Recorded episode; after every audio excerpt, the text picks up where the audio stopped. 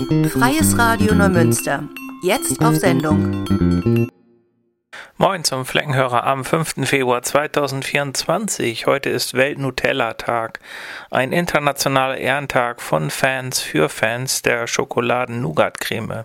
Auf den ersten Blick mag man meinen, dass dies nichts anderes als eine verdeckte Marketingkampagne des Herstellers Ferrero ist. Bei näherem Hinsehen kommen aber echte Fans zum Vorschein. Die Erfinderin des Tages, die US-amerikanische Autorin und Journalistin Sarah Rosso, konnte seit dem Start im Jahr 2000 2007 über 700 verschiedene Nutella-Rezepte aus aller Welt auf ihrer Website www.nutelladay.com sammeln und dürfte sich mit gutem Recht als die größte Informationsquelle dieser Art bezeichnen. Inzwischen ist www.nutelladay.com im Besitz von Ferrero und leitet auf www.nutella.com um. Schade.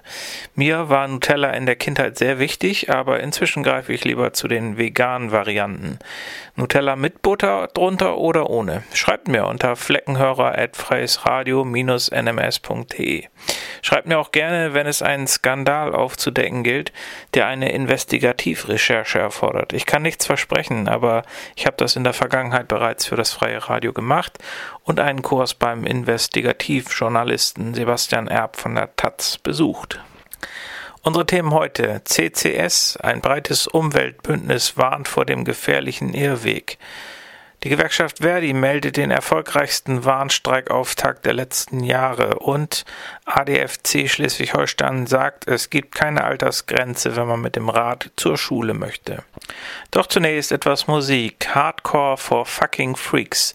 Gel sind Teil einer aufblühenden und diversen US-amerikanischen Hardcore-Szene, die auch in Europa durchgehend auf positive Resonanz stößt. Gel haben eine besondere Stärke, die sie von anderen Hardcore-Bands abhebt. Sie schaffen es mit einer relativ einfachen Herangehensweise, das Optimum aus ihrem Sound herauszuholen. Gel sind so tanzbar, dass es selbst den grimmigsten in der Ecke Steher und Kopfnicker zum Two-Steppen animiert. Von ihrem Debütalbum Only Constant hören wir das Stück Composure.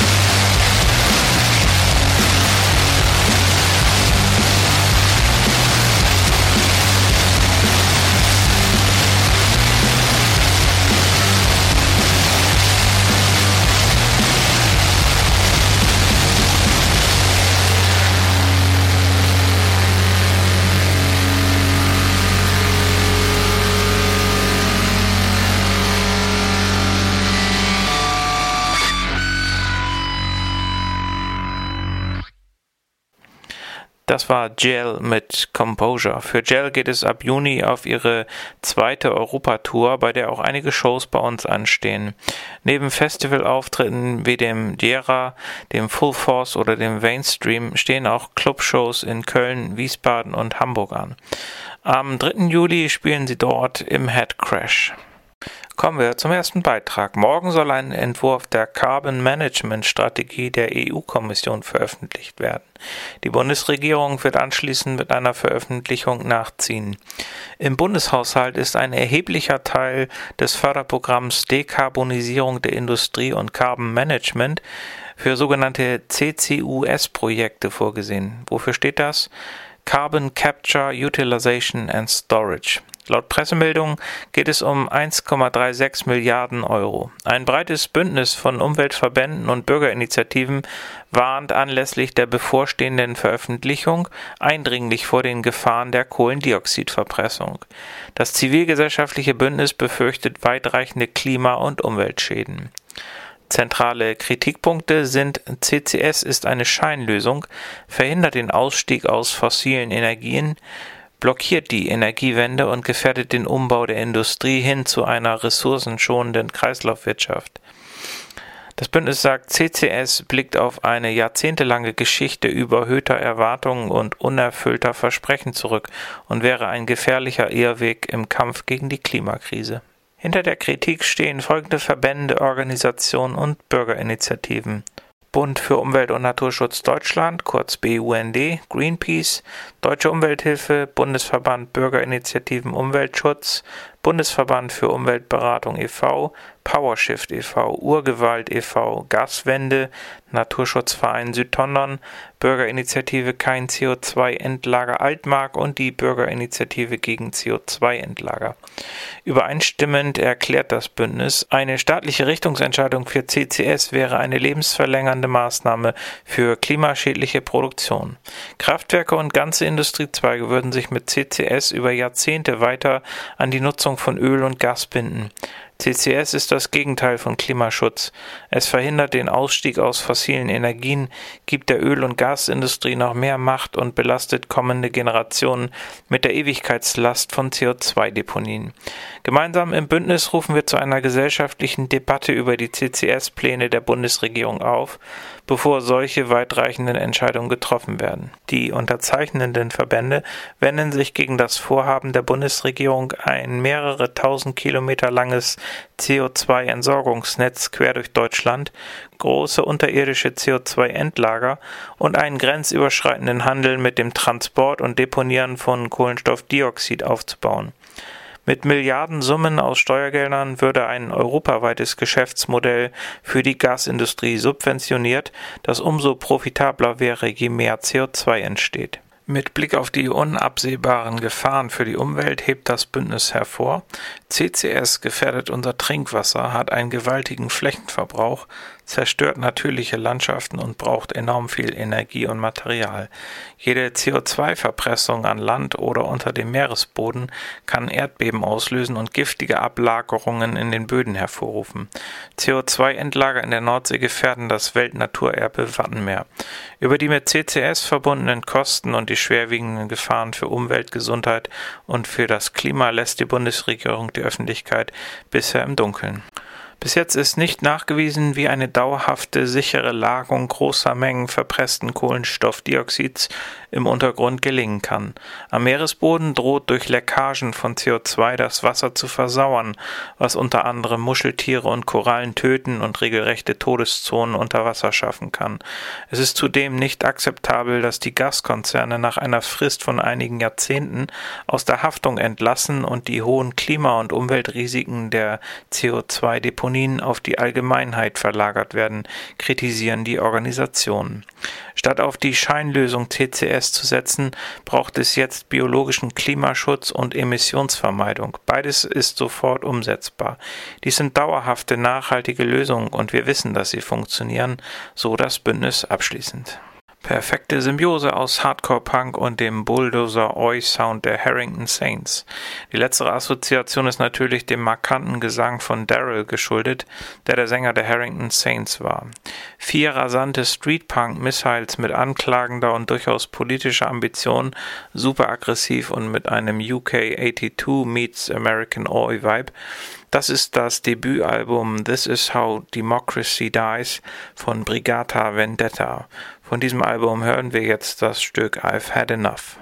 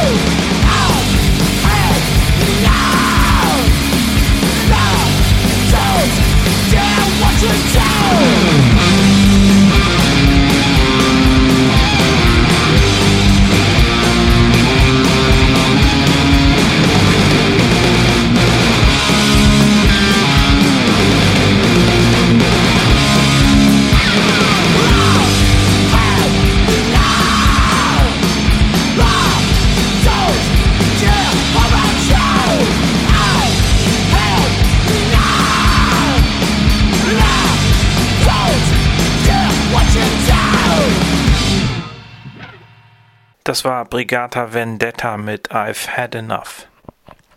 Die Vereinte Dienstleistungsgewerkschaft Verdi bezeichnet den Warnstreikauftakt in den nördlichsten Bundesländern als erfolgreichsten Warnstreik der letzten Jahre. Dazu schreibt die Gewerkschaft in einer Mitteilung. Mehrere tausend Beschäftigte der privaten und öffentlichen Busunternehmen sind in Schleswig-Holstein und Mecklenburg-Vorpommern dem Aufruf der Gewerkschaft gefolgt, die Arbeit niederzulegen und damit gegen die starkköpfige Arbeitgeberhaltung zu protestieren. Erstmals sind die Tarifbereiche der öffentlichen und privaten sowie des HVV im Hamburger Umland gleichzeitig in einen Warnstreik gegangen. Das ist schon ein donnerndes Signal, das die Beschäftigten hier im Norden gesendet haben. Die Arbeitgeber sollten schnell schnellstens von ihrer alten Ritualisierung mit Mimimi und Schuldzuweisungsphase kommen und endlich konstruktive und vor allem akzeptable Angebote für einen zukunftsfähigen ÖPNV auf den Tisch legen, sonst werden die Busse in Zukunft noch länger stehen, so wäre die Nordsprecher Frank Schischewski. Auch die Kreise, Kommunen und Länder sind jetzt gefordert, den ÖPNV auskömmlich zu finanzieren, damit die Busunternehmen die Verkehrswende mit den Beschäftigten gemeinsam schaffen. Eine Verkehrswende auf dem Rücken der Beschäftigten kann und wird es nicht geben, so der Gewerkschafter weiter. Der Sprecher der deutschen Grünen im Europäischen Parlament, Rasmus Andresen, nahm letzten Freitag am Verdi-Streik in Hamburg teil und kommentierte die Streiks so. Wir unterstützen die Angestellten im öffentlichen Nahverkehr im aktuellen Streik für bessere Arbeitsbedingungen. Es geht um die Zukunft des ÖPNVs, der für das Funktionieren unserer Gesellschaft und für die Klimawende unabdingbar ist. Gute Arbeitsbedingungen sind dafür eine Grundlage. Es ist blanker Hohn, wenn CDU und FDP sich aufgrund der aktuellen Tarifauseinandersetzungen für eine Einschränkung des Streikrechts aussprechen. Wann und wie gestreikt wird, entscheiden die Beschäftigten und nicht die CDU-Bundestagsfraktion. Das Streikrecht ist ein Grundrecht und ein wichtiger Bestandteil demokratischer Auseinandersetzungen. Die Gewerkschaften gehen mit ihrem Recht sehr umsichtig um. Nicht nur der aktuelle Streik ist ein Zeichen dafür, dass in unserer Gesellschaft etwas massiv schiefläuft. Lohngerechtigkeit und faire Arbeitsbedingungen sind unabdingbar für den sozialen Frieden und damit auch für den Wohlstand aller. Viele Menschen leiden unter Reallohnverlusten und haben am Ende des Monats zu wenig in der Tasche. Die Tarifverhandlungen sind in der jeweils dritten Verhandlungsrunde für den privaten Busverkehr für Schleswig-Holstein am 7. Februar geplant. Für den Bereich öffentlicher Busverkehr in Schleswig-Holstein ist der Termin für den 13. Februar geplant. Ob vor den Verhandlungen weitere Warnstreiks stattfinden, lässt Verdi Nord offen und macht dies von den Botschaften und Signalen der Arbeitgeberseite abhängig machen wir mal wieder etwas Musik. Ein Vierteljahrhundert Schatt-Kombo. Mal mehr und mal weniger unterm Szeneradar. Rotzt die sympathische Kapelle aus Bad Dürrenberg Anfang 2024 unerwartet wie ein Kutscherpfiff bei Gegenwind mit dem Album Streitgeist ihr inzwischen viertes Album raus. Der Sound ist druckvoll und hart. Auch wenn Einflüsse von Bands wie Turbostart, Escapado oder Düsenjäger sicherlich nicht zu überhören sind, wird hier ein sehr leckeres eigenes Süppchen gekocht. Das Herz sitzt am richtigen Fleck, rauer Gesang, geile Gitarren und eine treibende Rhythmussektion. Dazu melodische Parts und Texte, die sich sehen und hören lassen können. Wir hören Shut Combo mit Kein Anschluss unter Spießer Nummer.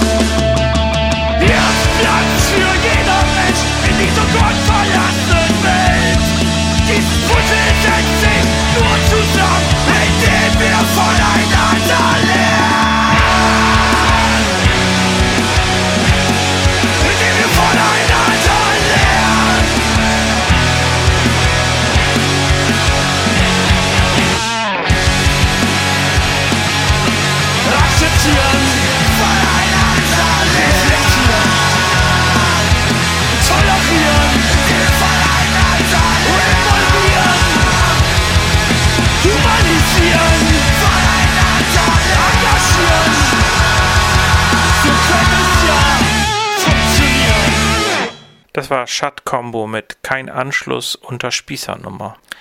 Anlässlich der aktuellen Berichterstattung zu möglichen Altersgrenzen, ab denen Schulkinder alleine mit dem Rad zur Schule fahren dürfen, stellt der ADFC Schleswig-Holstein Folgendes fest. Eine solche Altersgrenze gibt es nicht. Es liegt bei den Eltern, den Schulweg mit den Kindern zu üben und dann in eigener Verantwortung zu entscheiden, wann das Kind bereit ist, mit dem Fahrrad zur Schule zu fahren. Zudem sind neben den Eltern auch Schulen und Kommunen gefragt, für sichere Schulwege zu sorgen und Familien zur sicheren Mobilität zu befähigen. Die Entscheidung, wann Kinder alleine mit dem Fahrrad zur Schule fahren, liegt alleine in der Zuständigkeit der Eltern. Dass nun Schulleitungen wieder besseres Wissens feste Altersgrenzen aussprechen, ist deshalb nicht zielführend und sorgt bei vielen Eltern nur für unnötige Verunsicherung, sagt Jan Voss, Landesgeschäftsführer des ADFC Schleswig-Holstein. Wichtig ist aus Sicht des ADFC, dass Kinder mit ihren Eltern den Schulweg gemeinsam immer wieder befahren und so das sichere Verhalten lernen. Routine bringt Sicherheit. Ohne Routine fehlt möglicherweise auch dem zehnjährigen Kind die notwendige Erfahrung für den Schulweg auf dem Rad, so Voss. Natürlich geht es nicht darum, Kinder in der zweiten Klasse alleine loszuschicken. Voss appelliert an die Schulen, mit den Eltern im Gespräch zu sein, ohne Verbote und Gebote zu starren Altersgrenzen auszusprechen. Stattdessen haben Schulen die Pflicht, sichere Schulwege über sogenannte Schulwegpläne auszuweisen. Treten bei der Erstellung der Schulwegpläne Gefahrenstellen für die Schülerinnen und Schüler zutage, ist die Schule in der Pflicht, bei der Stadt oder Gemeinde Abhilfe einzufordern, sagt Voss. Wir sehen die Pflicht auch beim Kultusministerium, die Schulen dabei zu unterstützen, mit den Kindern und Familien sichere Wege zur Grundschule, sei es zu Fuß oder mit Rad, zu finden und über die Herausforderungen des Schulwegs aufzuklären. Wir als ADFC Schleswig-Holstein unterstützen gerne dabei. Sollte das eigene Kind noch nicht bereit sein, den Schulweg alleine zu absolvieren, können Lauf- und Radfahrgemeinschaften gute Zwischenschritte sein. Dabei sind Kinder in der Gruppe zu Fuß oder mit dem Rad unterwegs und werden von Eltern oder älteren Geschwistern begleitet. Der ADFC Schleswig-Holstein macht allen Eltern und Erziehungsberechtigten ein Gesprächsangebot. Kinder und Eltern, die von ihren Erfahrungen zur genannten Problematik Austausch suchen oder von Erfahrungen berichten wollen, laden wir ein, sich unter info@adfc-sh.de zu melden. Weitere Infos zur selbstständigen Mobilität von Kindern stellt der ADFC auf seiner Website bereit. Sie lautet www.adfc.de. Und hier noch ein kleiner Veranstaltungshinweis zum Ende. Das Seniorenbüro bietet wieder für jeden die Möglichkeit, kaputte Gegenstände, Fahrräder oder Kleidung mit Hobbyfachleuten auf Spendenbasis gemeinsam zu reparieren. Mit Kaffee und Kuchen können eventuelle Wartezeiten angenehm überbrückt werden. Der nächste Termin findet am 10. Februar 2024 von 14 bis 17 Uhr in Neumünster im Haus der Begegnung hinter der Kirche 10 statt. Kirche ist die Vizelinkirche. Anmeldungen können telefonisch erfolgen unter 942 2754 im Seniorenbüro oder man schreibt eine E-Mail an seniorenbüro@neumünster.de. Das war's auch schon wieder mit dem Fleckenhörer heute am 5. Februar. Bin gespannt, ob es weitere Demos in Neumünster gegen rechts geben wird. Ich bezweifle auch, dass die Bürgerinnen und Bürger, die sich im ganzen Land auf die Demos stellen, auch gleichzeitig an die SPD, CDU, FDP denken, wenn es um Kampf gegen rechts geht.